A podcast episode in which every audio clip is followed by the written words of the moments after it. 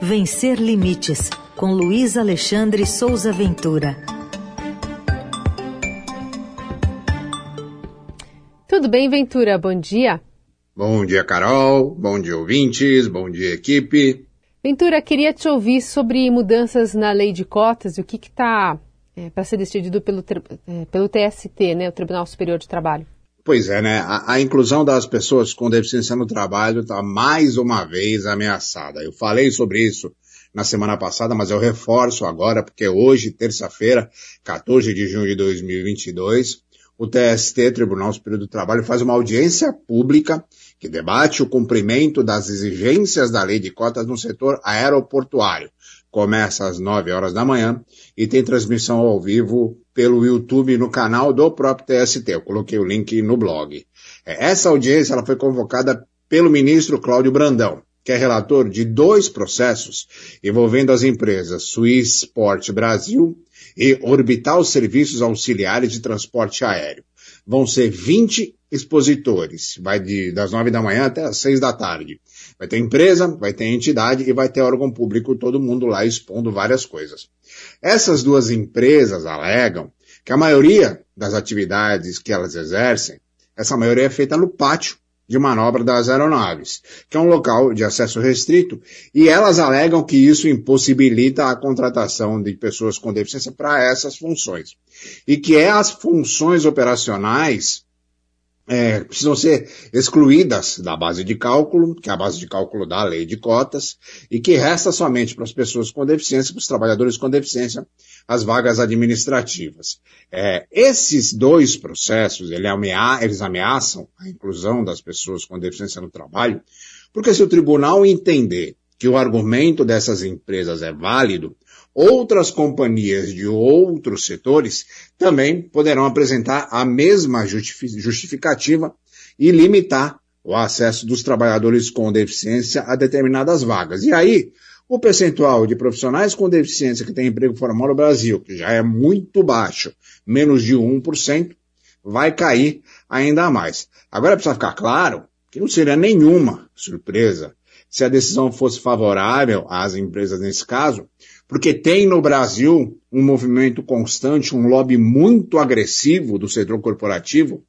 para flexibilizar as regras da lei de cotas. E esse lobby tem base, como sempre, uma avaliação da pessoa com deficiência exclusivamente pela deficiência e num suposto custo extra que a presença do profissional com deficiência gera para a empresa. Ainda é exceção um entendimento mais profundo a respeito do poder e dos benefícios da inclusão. A gente tem no Brasil, sim, projetos muito sólidos e de sucesso em grandes corporações nacionais e internacionais, projetos de inclusão. Só que isso representa algo em torno de 2% do universo corporativo do Brasil. E o restante, 90 e tantos por cento, todo mundo quer desse restante é se livrar dessa obrigação. Então, a gente vai acompanhar essa audiência e torcer para que isso modifique a cabeça dos, é, do TST, né? Sim. Aliás, é, enfim, decisões que estão indo contra a maioria né, dos, dos pacientes, lembrando até da decisão é, sobre o rol taxativo da ANS da semana passada, né, Ventura? É, pois é, também não é surpresa essa decisão do STJ na questão do rol taxativo da ONS. É, só que isso vai prejudicar muito os clientes de planos de saúde que são pessoas com deficiência Sim. ou que têm familiares com deficiência. Essa demanda pela cobertura mais abrangente dos tratamentos, ela é muito antiga e gera já há muito tempo ações na justiça. Tem muitos casos de gente com deficiência, principalmente criança, que precisa de terapia multidisciplinar constante para evoluir fisicamente, para evoluir intelectualmente. Mas os planos de saúde negam essa cobertura. E aí as famílias, principalmente de jovens e crianças autistas, vão para a justiça e é uma luta que demora anos, anos e anos. Os dados oficiais são de 25% da população brasileira usuária do plano de saúde, né? E aí é um grupo que paga pela saúde três vezes, porque paga imposto, Sim. que em teoria deveria ser invertido para a saúde, né? Paga a própria mensalidade do plano de saúde e ainda precisa bancar determinados tratamentos e procedimentos que os planos não cobrem para não entrar na fila do SUS. E aliás, falando em SUS, é exatamente o Sistema Único de Saúde que 75% da população brasileira vai usar, que fica sobrecarregado com mais gente em busca de tratamento, em busca de terapia multidisciplinar, tem, são oferecidos, né? Mas tem uma fila muito grande. A minha avaliação é que essa decisão do STJ, ela mostra como o judiciário está muito distante da realidade da população, principalmente da população com deficiência. E mostra fundamentalmente que o nosso país está seguindo um caminho muito perigoso da saúde como produto. E esse produto só vai usar quem tiver muita grana para comprar, né? Uhum.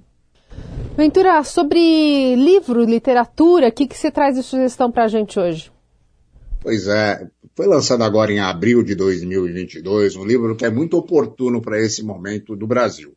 O nome do livro é A Ideia de Civilização nas Imagens da Amazônia, no título, 1865-1908, lançado em abril pela editora Telha. Esse livro é do pesquisador, fotógrafo, gravurista e pintor Maurício Zoin.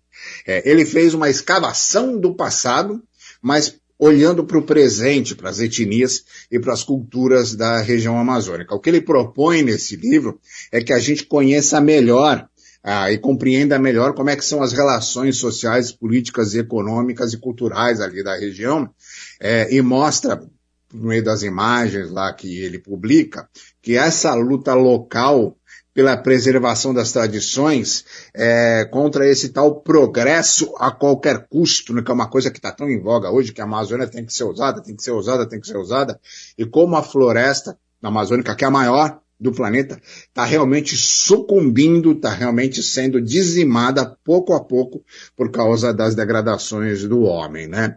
Esse livro eu coloquei no blog o link para quem quiser entrar na página lá, para comprar, para conhecer. É uma publicação extremamente oportuna e importante para a gente entender o que é a Amazônia e o que está acontecendo nesse momento ali na região na situação de maneira geral do Brasil, né? É isso. Fica essa essa sugestão e as informações que a gente está detalhando aqui, né, sobre essa exclusão na saúde e no trabalho, no blog do Luiz Alexandre Souza Ventura, Vencer Limites no Estadão. Obrigada, Ventura. Boa semana. Até terça. Um abraço para todo mundo.